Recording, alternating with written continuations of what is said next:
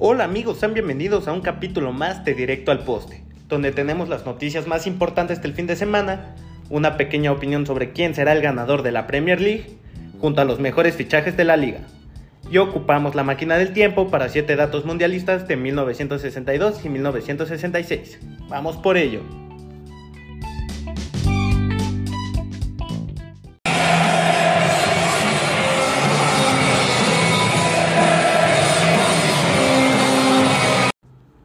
Empezamos con la noticia de que tenemos campeones.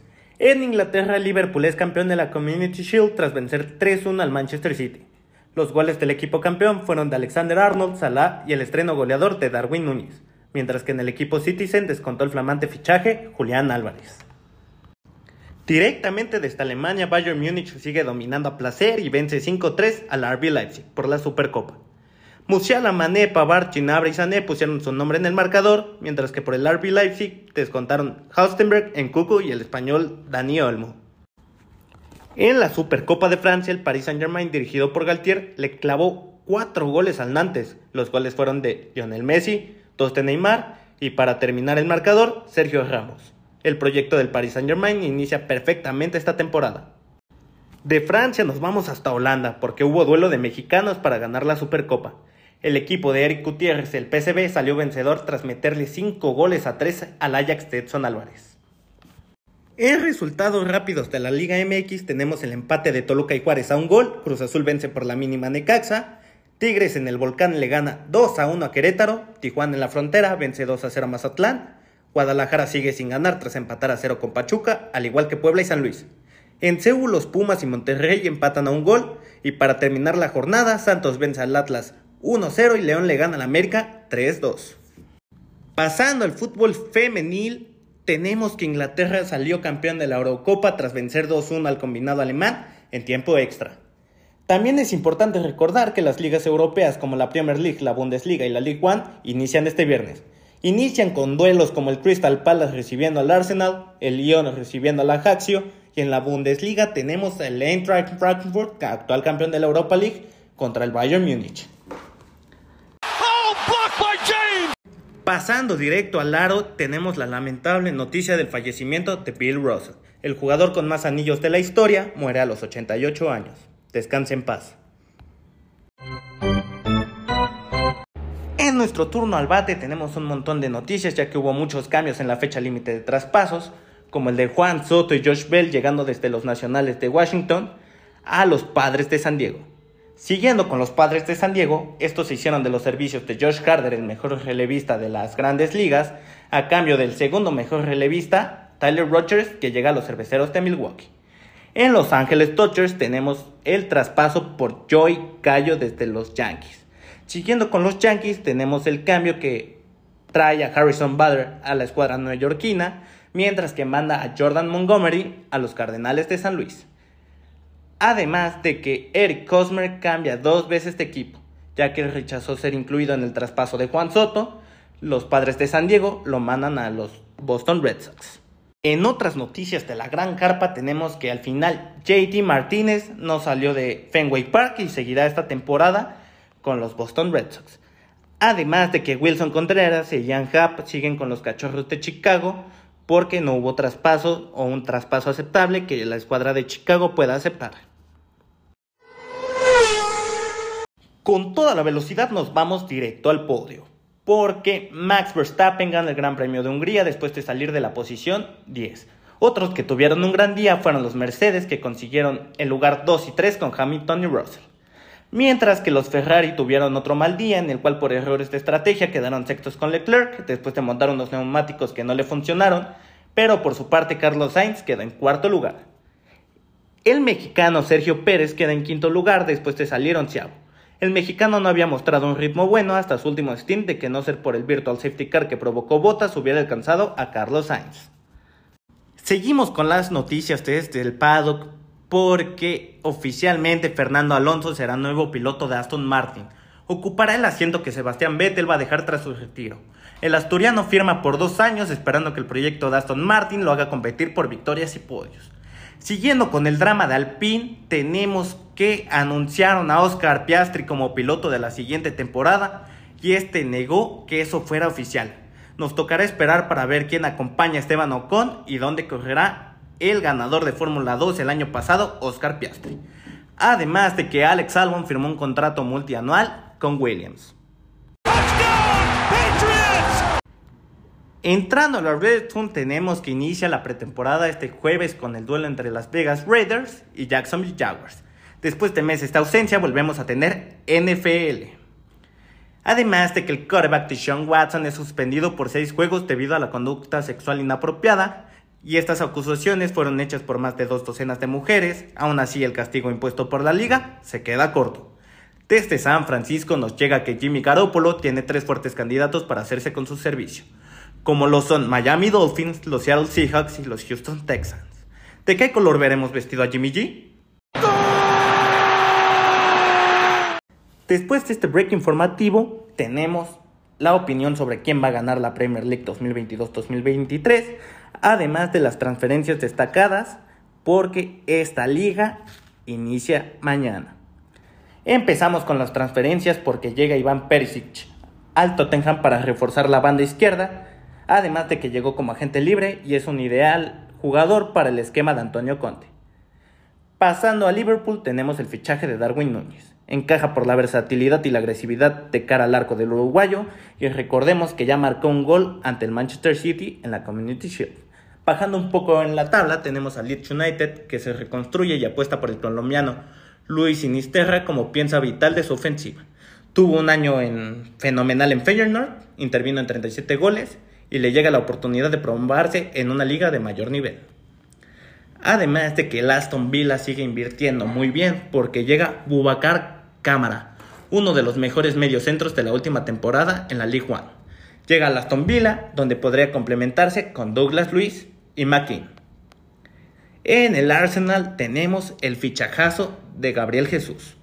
Se necesitaba sentir importante y en un Arsenal que anhela volver a la Champions League encaja a la perfección.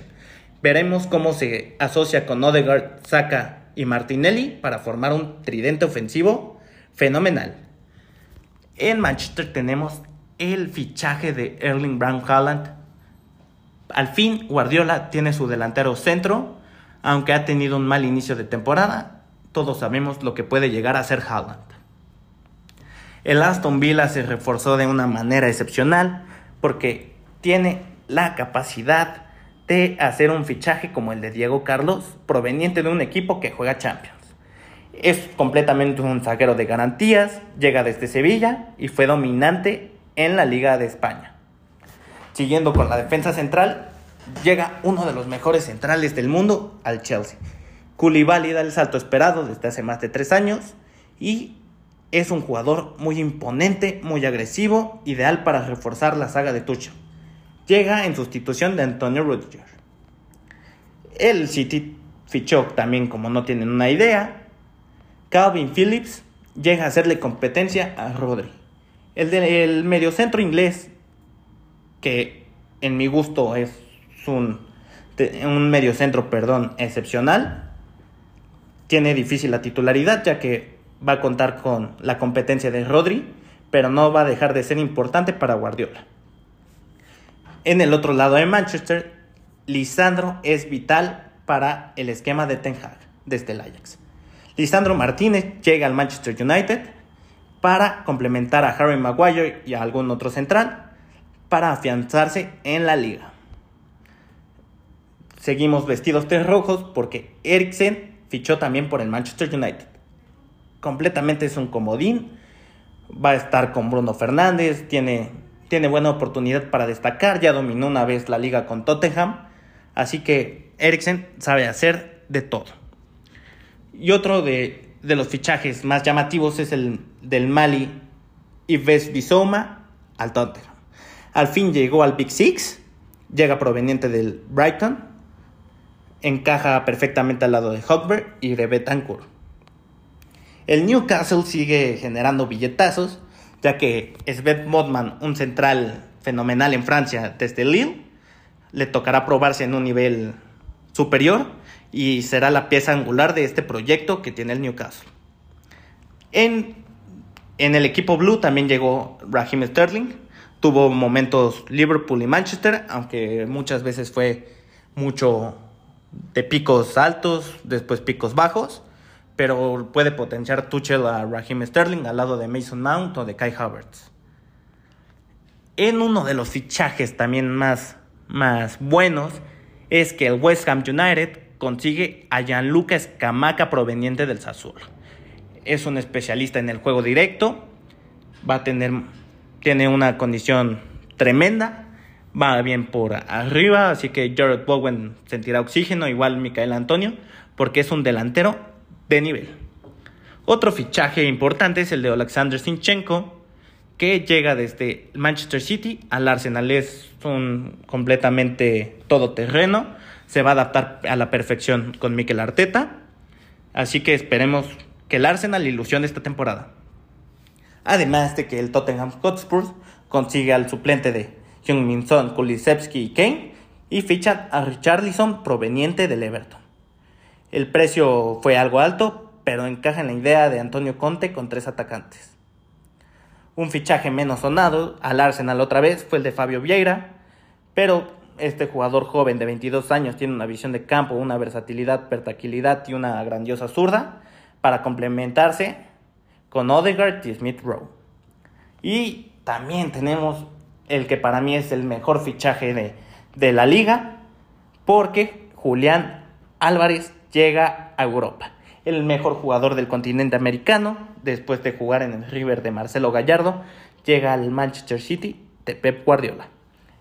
Julián Álvarez te puede jugar de extremo por izquierda, de delantero centro, atrás del delantero, de extremo derecho.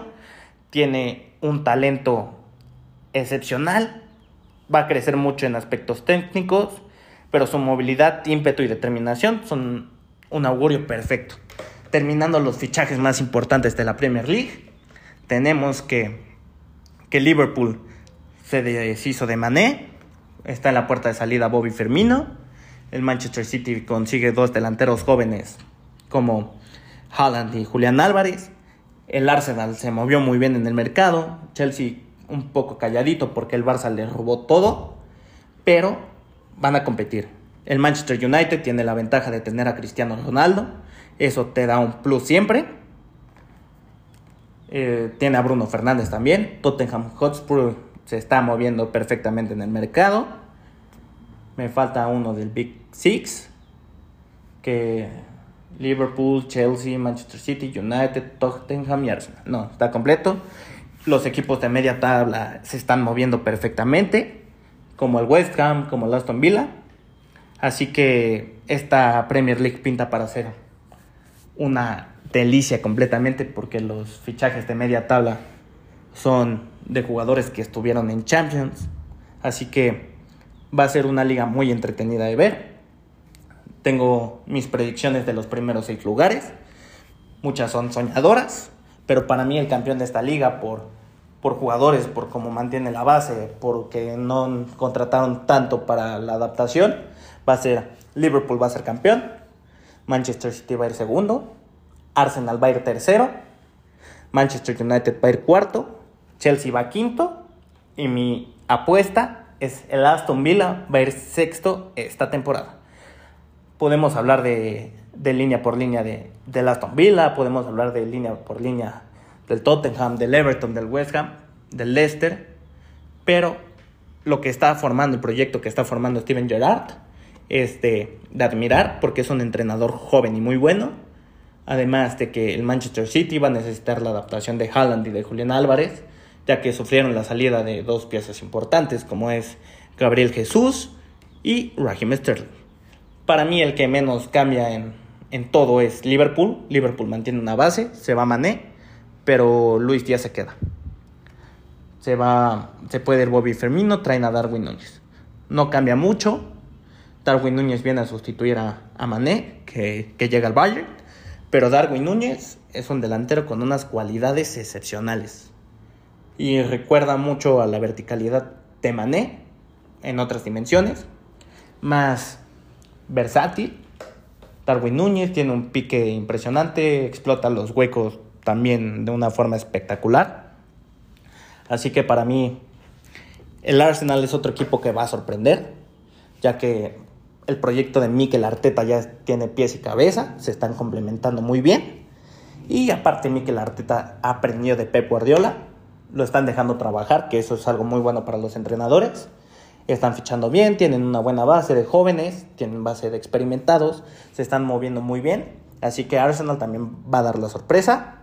Y el Manchester United nunca se puede descartar por Cristiano Ronaldo. Y porque Lisandro Martínez, Christian Eriksen son fichajes competitivos. Así que no nos queda de otra más que disfrutar esta temporada de la Premier League.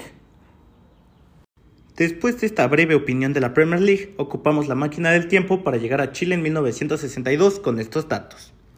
El lema del Mundial fue, porque nada tenemos, lo haremos todo. Esta frase fue debido al terremoto que sufrieron en 1960. Es el único Mundial con un gol olímpico. El balón oficial era llamado crack. México compartió grupo con Brasil, Checoslovaquia y España, donde ganó su primer partido en la historia de los mundiales, tras vencer 3-1 a Checoslovaquia. Tiene uno de los partidos más violentos de la historia, conocida como la Batalla de Santiago, que fue un partido donde Chile le ganó 2-0 a Italia. No hubo un máximo goleador porque hubo empate entre seis jugadores con cuatro goles. La final fue Brasil contra Checoslovaquia, donde los brasileños ganaron 3-1, consiguiendo su segunda estrella. Siguiendo con los viajes en el tiempo, llegamos a Inglaterra en 1966, con estos datos. No se iba a celebrar este mundial por el robo del trofeo Jules Rimet en marzo de ese año. México compartió grupo con Inglaterra, Francia y Uruguay, donde consiguió dos puntos. Corea del Norte jugó su primer mundial, además de que los 15 equipos africanos se negaron a clasificar porque querían un cupo propio y no uno compartido con Asia. Este mundial estuvo lleno de jugadores icónicos como Franz Beckenbauer, Bobby Charlton, Bobby Moore y Eusebio. Este último, mejor conocido como la Pantera Negra o la Pantera de Mozambique, fue el máximo goleador con nueve goles. El campeón fue local Inglaterra tras vencer 4-2 al equipo alemán y es la única vez que el conjunto de los Tres Leones ha ganado una Copa del Mundo. Poniéndole pausa a la máquina del tiempo, esto es todo por este capítulo, así que sin más, nos vemos hasta la próxima. Adiós.